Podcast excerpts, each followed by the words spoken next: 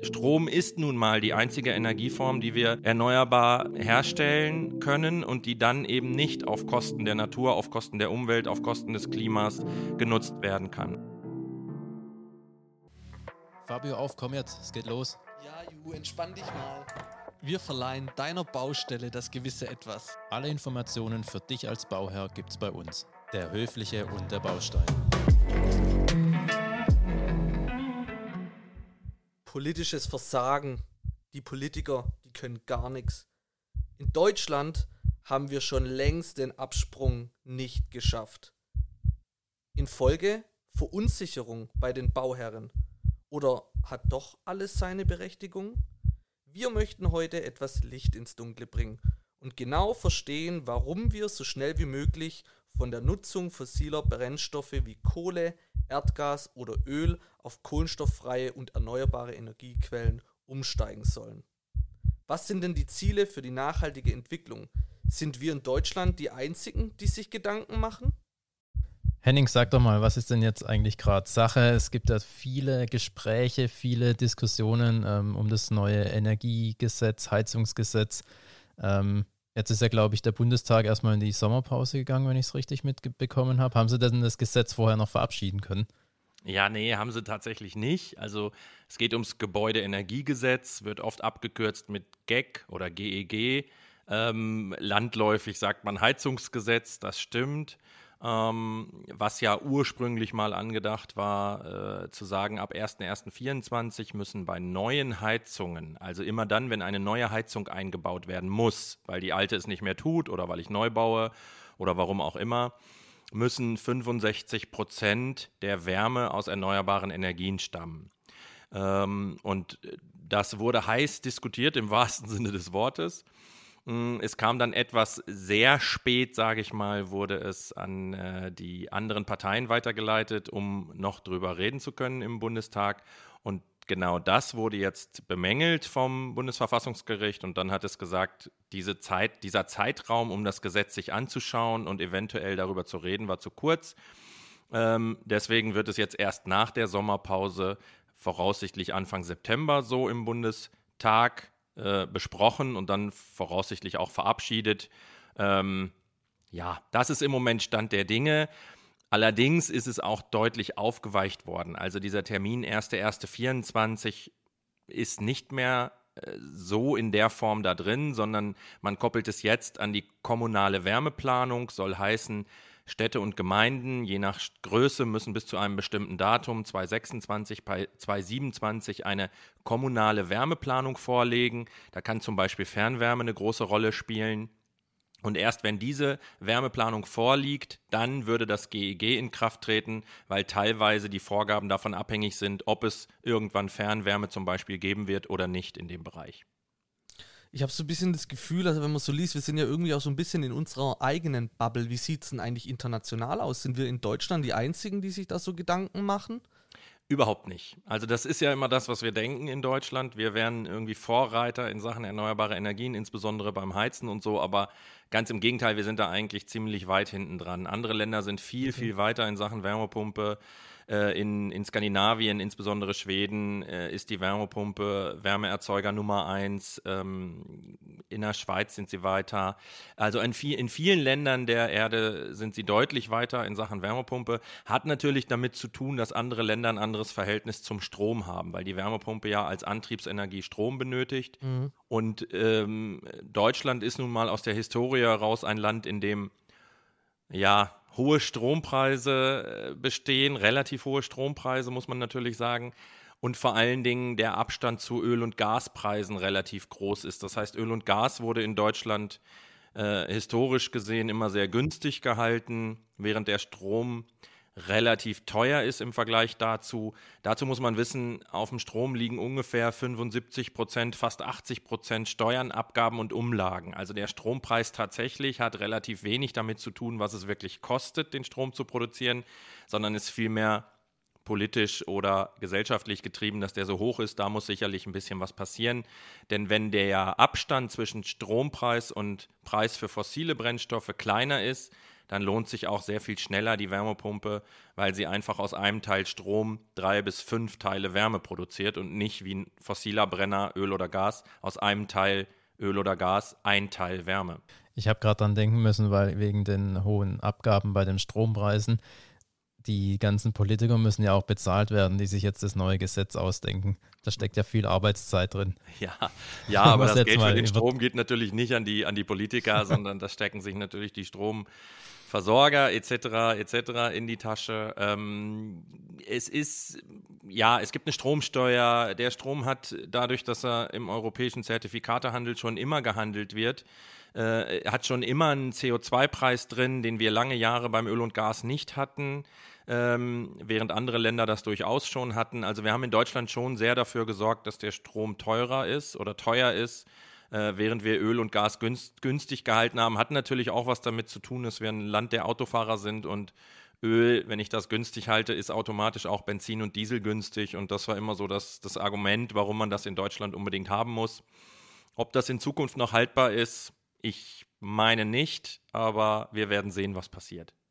Ja, wir werden sehen. Ich muss nochmal ähm, zwei Fragen zurück, beziehungsweise zu deiner Eingangs, ja, zu, dem, zu, zu, der Eingangsfrage, als du gesagt hattest, die kommunalen Ebenen müssen jetzt ähm, erstmal was, erstmal ein Energiekonzept vorliegen. Habe ich das so richtig abgespeichert? Ja, ein, ein, eine Wärmeplanung. Eine, eine Wärmeplanung. kommunale Wärmeplanung und das hängt je nach Gemeinde davon ab, wie, wie groß die sind.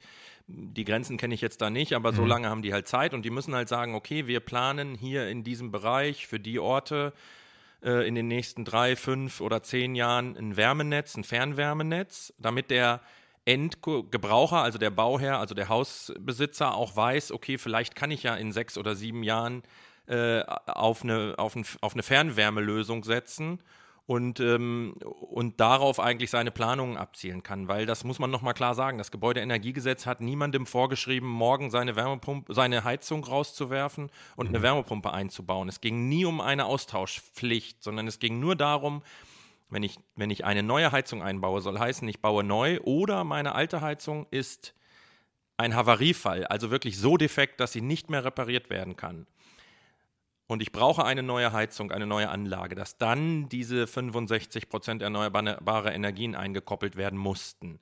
Mhm. Und mit der Wärmeplanung, mit der kommunalen Wärmeplanung kann es halt sein, dass ich die dann in fünf oder sechs Jahren über die Fernwärme zum Beispiel erfülle, weil auch die Fernwärme muss natürlich in Deutschland dekarbonisiert werden, weil wir uns einfach vorgenommen haben, spätestens 2040, 2040 CO2-neutral zu werden.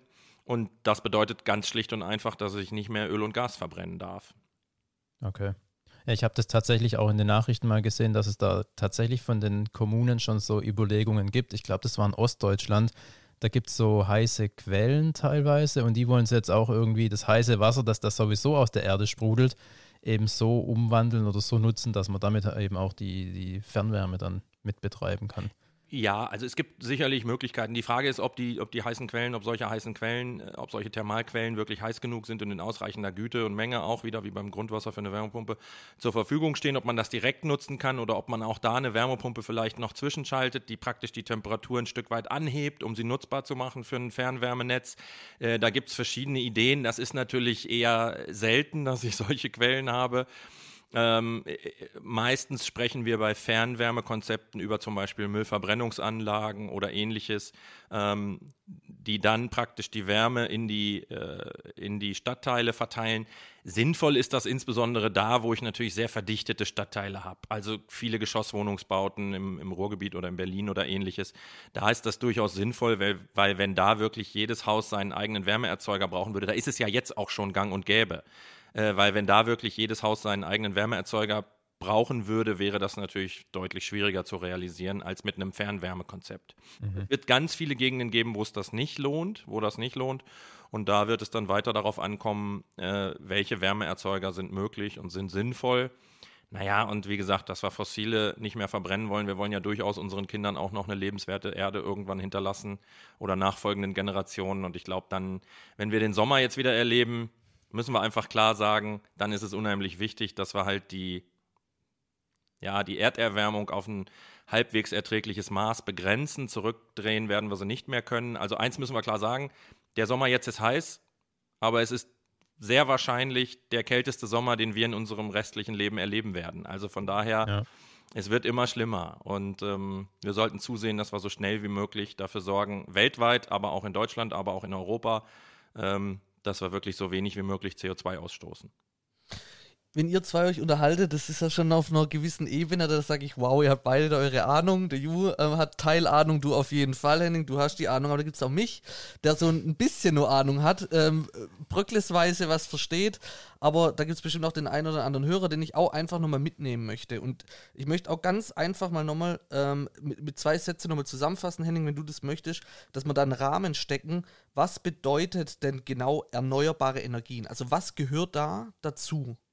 Ja, also erneuerbare Energien sind die Energien, die ich aus der Umwelt herausbekomme, ohne dass ich dafür zum Beispiel fossile ähm, Brennstoffe oder etwas verbrennen muss. Also mhm. erneuerbare Energie ist zum Beispiel natürlich, in der Regel reden wir immer über Solarthermie und äh, Photovoltaik. Soll heißen, die Sonne, die ja nichts anderes ist als ein großer Fusionsreaktor, wenn mhm. man ganz ehrlich ist, ähm, schickt halt so viel Energie auf die Erde, dass wir uns davon relativ einfach komplett versorgen könnten. Wir müssten es nur nutzen wollen und, und natürlich im großen Stil dann auch nutzen, über zum Beispiel Photovoltaik.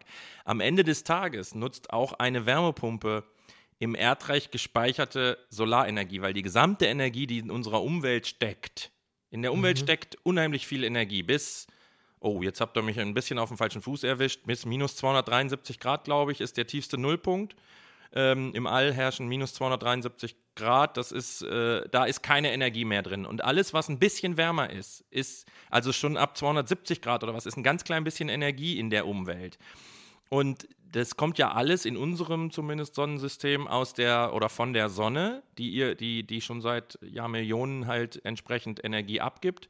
Und ähm, und dementsprechend ist das erneuerbare Energie. Als erneuerbare Energie wird bezeichnet die Energie, die tatsächlich aus sich selbst heraus erneuert wird und das ist die Sonne ähm, und nicht, wenn ich sie einmal benutzt habe, verloren geht wie bei mhm. fossilen Brennstoffen. Jetzt mhm. klar, es gibt den Energieerhaltungssatz, das heißt, Energie geht nicht verloren, sondern wird nur umgewandelt, aber es ist schon so, dass ich natürlich einen Energieträger wie Kohle, Gas oder Öl nur einmal nutzen kann. Wenn ich dann die Energie in Form von Wärme entnommen habe, ist sie weg und dabei setze ich dummerweise auch noch CO2 frei, was halt den Klimawandel auch noch äh, ja, antreibt, beziehungsweise dann dafür sorgt, dass die Temperaturen noch weiter steigen auf der Erde. Was ist mit, was ist mit den Windrädern eigentlich? Also ja. die Windenergie? Wird ja, klar, Windenergie ist natürlich auch erneuerbare Energie, mhm. aber am Ende des Tages ist auch das Solarenergie, weil Wind nur dann entsteht, wenn okay. ich verschiedene Temperaturschichten habe, etc. Also, ah, ähm, stimmt tatsächlich ist es die Sonne, die uns alle versorgt. Ähm, aber Windenergie, auch Wasserkraft ist erneuerbare Energie. Also wenn, mhm. wenn, äh, wenn ich jetzt Gezeitenkraftwerke habe oder Wasserkraft, Wasser, das von oben nach unten fließt und ich packe da was dazwischen, ist auch erneuerbare Energie, weil das alles Energie ist, die eben nicht oder dadurch entsteht oder dadurch gewonnen wird, dass ich einen anderen Energieträger, der dann unwiederbringlich verloren ist, nutze, in, dem meist, in den allermeisten Fällen verbrenne. Das haben wir ja vorhin schon, du hast vorhin gesagt, ähm, mit den Wärmepumpen, wie es da in den anderen Ländern aussieht, ja. dass die da schon eigentlich viel weiter sind als wir. Ähm, wie sieht es denn aber sonst aus? Was nutzen denn die anderen Länder aktuell sonst noch für Wärmeenergiequellen, außer als Wärmepumpen? Sind wir, also nutzen die dann tatsächlich auch fossile Brennstoffe oder weißt du, wie, was die sonst so nutzen? Ich glaube, Atomkraft ist auch ein relativ großer. Stimmt. Ja, Atomkraft ist natürlich Stromerzeugung und dann äh, wird halt geguckt, wie wird Wärme produziert. Ne? Also Direktstrom sind, glaube ich, relativ wenig Länder. Ähm, ist im Prinzip auch nur da sinnvoll, wo entweder der Strom extremst günstig ist und oder relativ wenig Wärme gebraucht wird. Also ich sag mal, für europäische äh, Wärmebedarfe, ne, wo ich also auch durchaus mal heizen muss bei kalten Temperaturen. Es gibt ja andere Länder, wo ich so gut wie gar nicht heizen muss, sondern vielleicht nur mal fünf, sechs Tage im Jahr oder ähnliches. Aber für den, für den klassischen Anwendungsfall in Europa, wo ich relativ normal heizen muss, wie wir es hier in Deutschland kennen, im Herbst, im, im Winter erst recht und dann noch ein bisschen im Frühjahr. Klar, da werden auch in vielen anderen Ländern, äh, geht es natürlich auch um Gasheizungen und um Ölheizungen. In Asien ist tatsächlich dann nochmal die, die Direktstromheizung, diese sogenannten äh, Speicherheizungen, die Nachtspeicherheizungen von früher, die sind da durchaus auch noch üblich. Äh, hat auch den Hintergrund, dass das teilweise Erdbebengebiete sind, die wollen halt nichts mit Öl und Gas machen oder mit Gas insbesondere nicht, ähm, weil wenn dann wirklich mal ein kleiner Erdstoß kommt, ein Erdbeben kommt, dann können natürlich Gasleitungen schnell reißen und dann wird es gefährlich. Solche Dinge Aber tatsächlich ist es in vielen Ländern der Welt, ist es die Wärmepumpe, die kommt. Und in Europa muss man klar wissen, es gibt so eine Wärmepumpenverkaufsinzidenz. Das heißt, pro 100.000 Haushalte, wie viele Wärmepumpen äh, werden da verkauft im Jahr? Und da liegen wir, glaube ich, immerhin sind wir ein bisschen besser geworden. Wir sind vom vorletzten Platz in Europa auf den viertletzten gerutscht, aber weit, weit hinter fast allen anderen. Äh, und das ist natürlich eine Katastrophe. Also da müssen wir unbedingt dran, dass wir in Deutschland ein bisschen auch wieder aufholen. Weil letztendlich haben fast alle Länder das Paris-Abkommen unterzeichnet, wo man sich eigentlich verpflichtet hat, auf 1,5 Grad die Erderwärmung zu begrenzen. Und das wurde hinterlegt mit Zielen, was die CO2-Einsparung angeht. Aber davon, dass man das unterschreibt und sagt, ich will das erreichen und ich will die CO2-Einsparung erreichen, kriegt man es ja noch nicht hin. Ich muss ja dann auch noch Maßnahmen hinterlegen. Und mhm. das ist halt über Jahre und Jahrzehnte nicht passiert in Deutschland. Und die neue Regierung geht das an und hat Sektorenziele ausgegeben, die jetzt teilweise im Verkehr auch schon wieder kassiert werden und sagen, nee, wir gucken doch lieber über alles. Aber an irgendeiner Stelle müssen wir natürlich mal CO2 einsparen, wenn wir sagen, wir müssen ein bestimmtes Ziel erreichen. Sonst müssen wir im Übrigen auch ab in ein paar Jahren deutlich mehr Geld in die Hand nehmen, weil wir dann von anderen europäischen Ländern, die ihre Ziele übererfüllen, Zertifikate kaufen müssen. Und da gehen die Schätzungen äh, dahin, dass Deutschland das bis zu 60 Milliarden Euro kosten könnte. Das sind natürlich dann Kosten, die der Steuerzahler bezahlen muss. Wie Zertifikate kaufen, das muss ich jetzt nochmal erklären. Also man kann sich als Land ein Zertifikat kaufen und dann ist alles okay, oder wie? Ja, wird noch ein paar Jahre dauern, aber es gibt Länder, Krass. die praktisch ihre Ziele übererfüllen. Ja. Und die dürfen dann anderen Ländern ihre Zertifikate oder ihre Übererfüllung als Zertifikat verkaufen. Und die freuen sich dann natürlich. Wenn die jetzt auf, äh, in Sachen Wärme und vielleicht in Sachen Verkehr schneller sind als wir, dann freuen die sich natürlich, wenn in Anführungsstrichen das reiche Deutschland denen dann äh, die Zertifikate für sehr viel Geld abkaufen muss. Weil nochmal, das kann uns bis, da gehen die Schätzungen bis zu 60 Milliarden Euro. Und das ist schon eine Hausnummer. Und letztendlich ist es natürlich Geld, was die, die CO2 ausstoßen, in die Hand nehmen müssten, eigentlich, wenn man es fair verteilt. Das heißt, die, die immer noch Öl und Gas verbrennen, müssten eigentlich stärker dafür bezahlen oder dafür in Regress genommen werden, als die, die vielleicht schon eine ganze Menge tun mit äh, Wärmepumpe oder anderen erneuerbaren Energien, die sie nutzen. Also da kommt noch einiges auf uns zu. Der CO2-Preis wird auch wieder installiert. Heute hat die Verbraucherzentrale ähm, übrigens davor gewarnt, jetzt noch schnell eine Gasheizung einzubauen. Heute oder gestern kam das raus, die Verbraucherzentralen, weil das in ein, zwei Jahren eine absolute Kostenfalle werden könnte. Ich muss vorsichtig formulieren. Mm, ja, ja, ja. verständlich. Kannst du denn überhaupt verstehen, dass man das neue Gesetz denn so kontrovers diskutiert? Weil eigentlich, wir haben es jetzt eigentlich auch deutlich gerade nochmal diskutiert, man muss was tun. Es wird immer heißer, ähm, es, es drohen hohe Strafzahlungen in Zukunft, deshalb kann man das eigentlich fast ja gar nicht nachvollziehen, dass ja auch in den letzten Wochen auch in vielen großen Zeitungen, Nachrichten im Fernsehen und so weiter kam immer wieder, äh, alle Hausbesitzer müssen jetzt große Renovierungsumfänge leisten und so weiter und das nur aufgrund von dem Gesetz. Aber ja, eigentlich bleibt einem ja fast nichts anderes mehr übrig eigentlich bleibt uns fast nichts anderes übrig, als dass wir in Zukunft mal deutlich umdenken. Also wenn wir mal ja. ein bisschen weiterdenken und nicht nur die nächsten acht, zehn, zwölf Monate, zwei Jahre oder fünf Jahre, lassen wir uns doch mal, tun wir doch mal so und lassen mal unsere Kinder, die vielleicht sechs, sieben Jahre alt sind, äh, ihre Stadt der Zukunft malen. Ne? Wie denken die sich die Stadt in 30 Jahren? Und ich gebe euch Brief und Siegel, dass die nicht Häuser mit Schornsteinen bauen, wo dunkler schwarzer Qualm rauskommt oder Autos mit Auspuffen, wo hinten Rauch rausqualmt, den man nicht einatmen möchte. Ähm, also wenn wir diese Vision haben, dann müssen wir auch gucken, wie wir da hinkommen. Äh, Strom ist nun mal die einzige Energieform, die wir erneuerbar ähm, herstellen können und die dann eben nicht auf Kosten der Natur, auf Kosten der Umwelt, auf Kosten des Klimas genutzt werden kann. Und deswegen wird es in weiten Teilen eine, eine nur Stromgesellschaft werden, in weiter Zukunft. Da bin ich natürlich dabei. Also das wird nicht in fünf Jahren passieren, weil da müssen wir auch ganz viel umbauen, was Stromerzeugung angeht. Da müssen wir viel mehr PV machen, viel mehr Wind, viel mehr Wasserkraft. Aber es gibt Studien, dass das absolut möglich ist. In Niedersachsen zum Beispiel ist ein, ein äh, super Windland, da ist das relativ zügig möglich.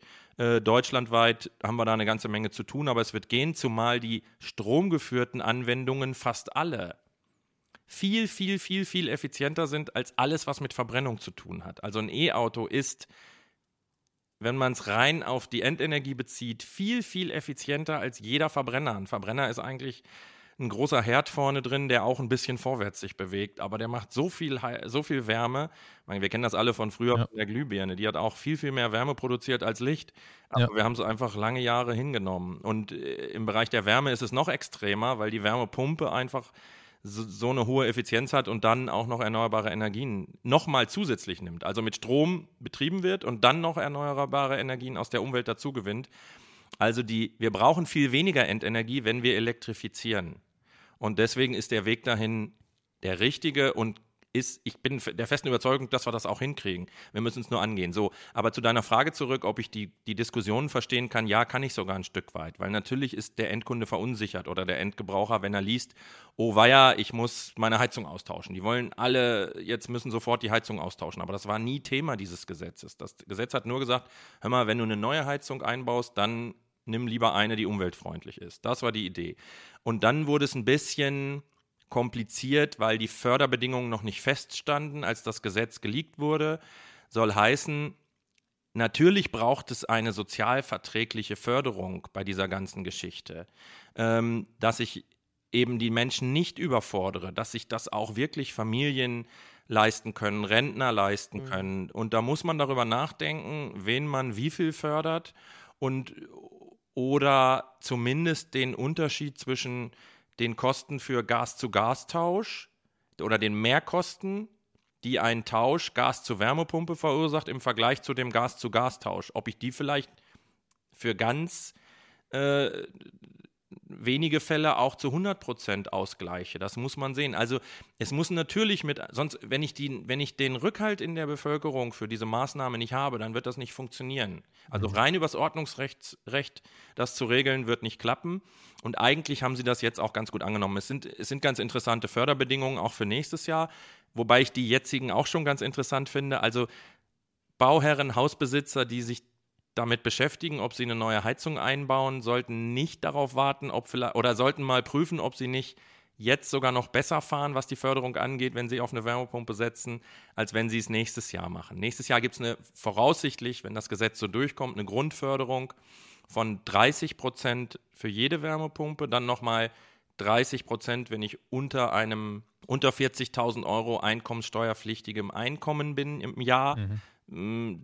Das sind zum Beispiel viele Rentner oder ähnliches. Und dann gibt es nochmal einen Geschwindigkeitsbonus von weiteren 20 Prozent, wenn mich nicht alles täuscht, wenn ich es in den nächsten zwei bis drei, drei Jahre, glaube ich, mittlerweile mache. Ähm, also vor der Pflicht, bis dann die Wärmeplanung da sein muss. Ähm, insgesamt gibt es aber maximal 70 Prozent. Also eigentlich wären 30 okay. plus 30 plus 20 wären 80, aber insgesamt ist die Förderung gedeckelt auf 70 Prozent. Aber das Vorhaben soll für die erste Wohneinheit, darf für die erste Wohneinheit maximal 30.000 Euro kosten. Soll heißen, Maximalförderung nächstes Jahr wären 70 Prozent von 30.000 Euro, sind 21.000 Euro, bleiben 9.000 über, die ich noch dazu schießen muss. Das ist in etwa auch die Hausnummer, die in einem klassischen Einfamilienhaus ungefähr eine neue Gasheizung kosten würde. Also das kommt mhm. schon in etwa hin. Jetzt sagt der ein oder andere, klar, ich habe mehr als 40.000 oder was auch immer, dann sind es aber ja immer noch 50 Prozent. Und da muss man sehen. Also man muss das sich wirklich anschauen. Im Moment sind die zuschussfähigen Kosten nicht gedeckelt. Deswegen, wenn ich, wenn ich ein großes Haus habe, wo ich wahrscheinlich erwartbar deutlich über den 30.000 Euro liege, die die Maßnahme oder die maximal anrechenbare Kosten sind für die Förderung bei der Maßnahme, dann sollte ich gucken, ob ich nicht nach alter Förderung besser fahre als nach neuer. Wobei die 30.000 gelten für die erste Wohneinheit, für die zweite bis sechste sind es dann, glaube ich, immer 10.000 Euro mehr. Aber da ist alles noch nicht ganz in trockenen Tüchern. Da müssen wir okay. warten, was im September tatsächlich dabei rauskommt. Grundsätzlich ist es aber für uns als Wärmepumpenhersteller, ganz ehrlich, mittlerweile ist es fast, es ist nicht egal, aber ob das jetzt vier Wochen eher, sechs Wochen eher oder, oder zwei Monate später verabschiedet wird, ist nicht wichtig. Ähm, und auch, ob es jetzt mit der Wärmeplanung dann Ende 24, Ende 25 oder wann auch immer in, in Kraft tritt, ist zwar im Moment vielleicht nicht schön für uns, aber es ist auch nicht relevant, weil der Weg ist vorgezeichnet. Wichtig ist und Priorität hat, dass das Gesetz jetzt verabschiedet wird, dass alle Beteiligten, Industrie, ähm, aber vor allen Dingen der Endgebraucher Sicherheit hat, wo, in welche Richtung geht es denn, wo geht die Reise hin und genau Bescheid weiß, okay, das kommt, darauf kann ich mich einstellen. Und ob das dann ein oder zwei oder drei Jahre früher oder später passiert, ist dann wirklich nicht mehr ausschlaggebend. Wir wären einfach froh, wenn es endlich Klarheit gibt und nicht mehr zerredet wird, weil da wird halt auch viel, werden auch viele Dinge erzählt, die einfach nicht stimmen und das verunsichert natürlich, das kann ich total nachvollziehen und das ist wichtig, dass diese Verunsicherung ein Ende hat und alle wissen, woran sie sind. Und das ist, glaube ich, auch echt das größte Problem, das Thema Verunsicherung. Dann entsteht Angst. Du merkst das überall mit jedem, wo dich unterhältst, gerade aktuell, da ist einfach nur Angst in der Luft. Und äh, wir hoffen tatsächlich, dass wir hier mit ein bisschen Licht ins Dunkle rücken konnten. Ähm, es ist natürlich noch äh, schwebend. Wir gehen jetzt alle irgendwann, äh, irgendwie in die Sommerpause und dann gucken wir mal weiter, äh, gefühlt. Aber äh, so ist es halt. Im Idealfall, Im Idealfall machen wir einfach noch einen Podcast im, im Ende September oder Anfang Oktober, wenn alles klar ist und dann erklären wir das nochmal in Ruhe, wie es jetzt, wie es jetzt gerade läuft und was jetzt die beste, die beste Option ist. Das wäre vielleicht kein schlechter Gedanke. Sehr gerne, wir hm. stellen hm. dich auch als Erklärbär ein. Das würde ganz gut passen. Vielen Dank, dass du uns da auch äh, mitnimmst auf die Reise und äh, wir lernen ja dadurch auch extrem viel. Und ähm, ja, danke fürs Zuhören und bis bald. Tschüss. Danke, ciao.